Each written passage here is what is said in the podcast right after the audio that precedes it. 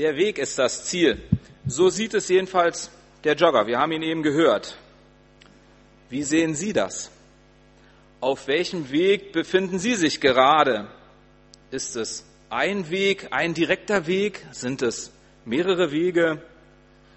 Heute haben Sie sich auf den Weg gemacht, hierher zu kommen. Warum sind Sie eigentlich hier? Was macht dieser Gottesdienst für Sie so wertvoll, dass Sie gesagt haben, ich komme heute hierher? Sie hätten ja auch spazieren gehen können. Das Wetter lädt ein zum Branchen, zum Schwimmen. Sie hätten sich mit Freunden treffen können. Möglichkeiten haben wir genug in der heutigen Zeit. Aber Sie sind hier. Warum haben Sie sich auf diesen Weg gemacht? Ich lasse die Frage im Raum stehen, beantworten können Sie sie nur selbst, für sich.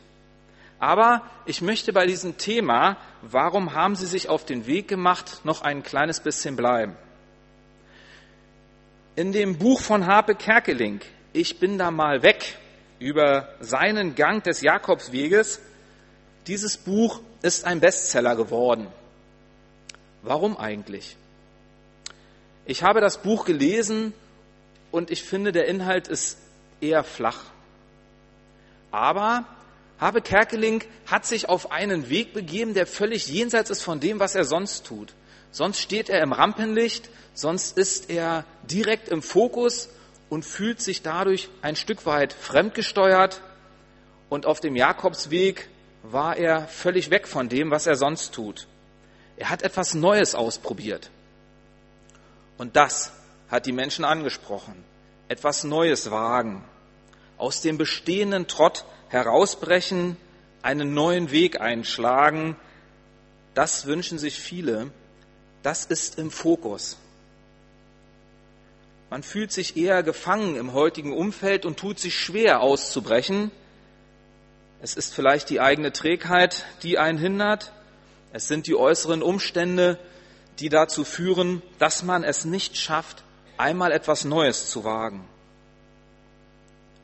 Ein Weg hat immer auch ein Ziel. Und vielleicht fehlt uns manchmal dieser Blick auf das Ziel in unserem alltäglichen Trott, in dem wir uns bewegen. Ein Weg hat immer auch ein Ziel. Das ist dieser kleine, aber feine Unterschied zu dem Satz des Joggers, den wir eben gehört haben. Der Weg ist das Ziel. Bevor ich mich auf einen Weg begebe, muss ich mir sehr genau überlegen, was ist mein Ziel. Ich sollte mir darüber Gedanken machen. Ich sollte wissen, wohin ich laufe, sonst verliere ich diesbezüglich den Überblick. Wie sieht jetzt das Ziel eines Christen aus? Was unterscheidet uns von einem Nichtchristen? Ethisch, moralisch leben, das wollen viele Menschen in der heutigen Zeit. Das ist nichts, was besonders in irgendeiner Form hervorsticht. Aber nahe zum Vater kommen, das ewige Leben erreichen, dieses Ziel, dieses eine wichtige Ziel unterscheidet uns von einem Nichtchristen. Mit diesem Blick, mit diesem Fokus können wir uns auf den Weg machen, um zu schauen, wie dieses Ziel für uns erreichbar wird. Und hierfür gibt uns das Johannesevangelium Kapitel 14, Vers 6, wir haben es eben schon gehört, ein sehr gutes Fundament. Denn hier spricht Jesus Christus direkt. Er sagt, ich bin der Weg, die Wahrheit und das Leben. Niemand kommt zum Vater denn durch mich. Jesus lässt hier keine zwei Meinungen aufkommen. Er ist hier sehr konkret. Es gibt nur diesen einen Weg zum Vater, nämlich durch ihn. Er spricht Klartext. Das ist kein Wischiwaschi.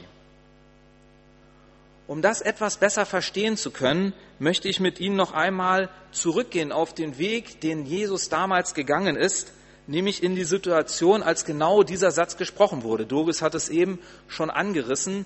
Jesus war bei seinen Abschiedsreden. In welcher Zeit sind diese Worte gesprochen worden? Es war die Situation in Palästina im ersten Jahrhundert.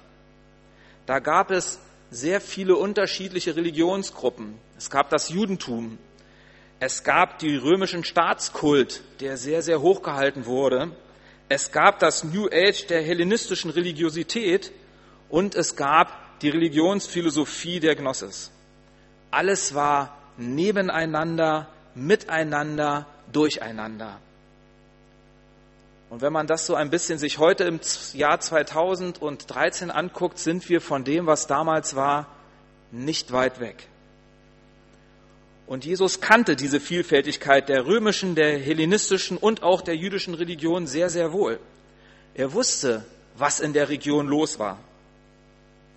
Aber es ist nicht ein einziges Wort von Jesus überliefert, wo er dieses verschiedene Denken und Handeln in irgendeiner Form verurteilt. Niemals hat er eine andere Religionsgruppe oder Religionsgemeinschaft schlecht geredet. Jesus ging es immer nur um die Hingabe auf Gott. Jesus Bezugpunkt war einzig und allein seine eigene Religion, nämlich die jüdische.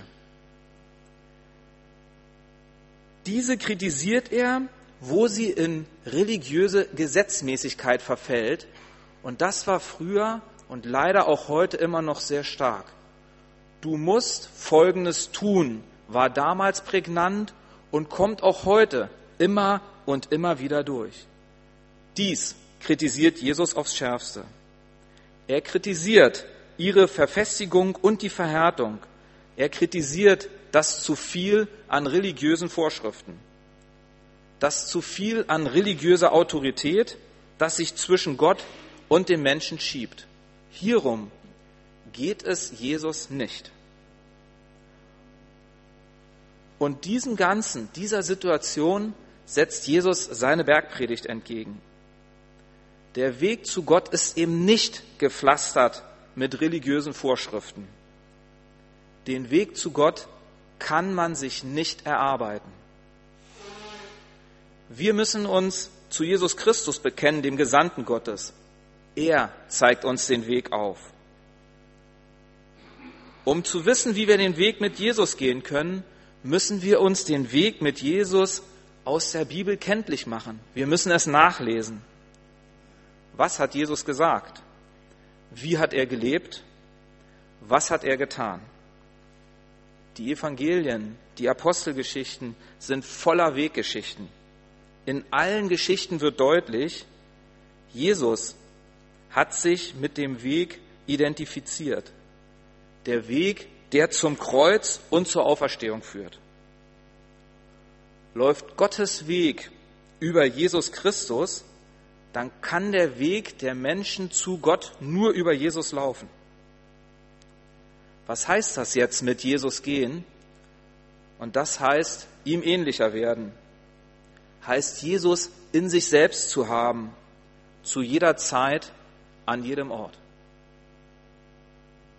Wenn es das nächste Mal Ihre Zeit zulässt, denken Sie doch einmal über Ihren Weg mit Jesus nach und bedenken Sie dabei, nicht wir tragen den Weg, sondern der Weg trägt uns. Nicht wir führen den Weg, sondern der Weg führt uns.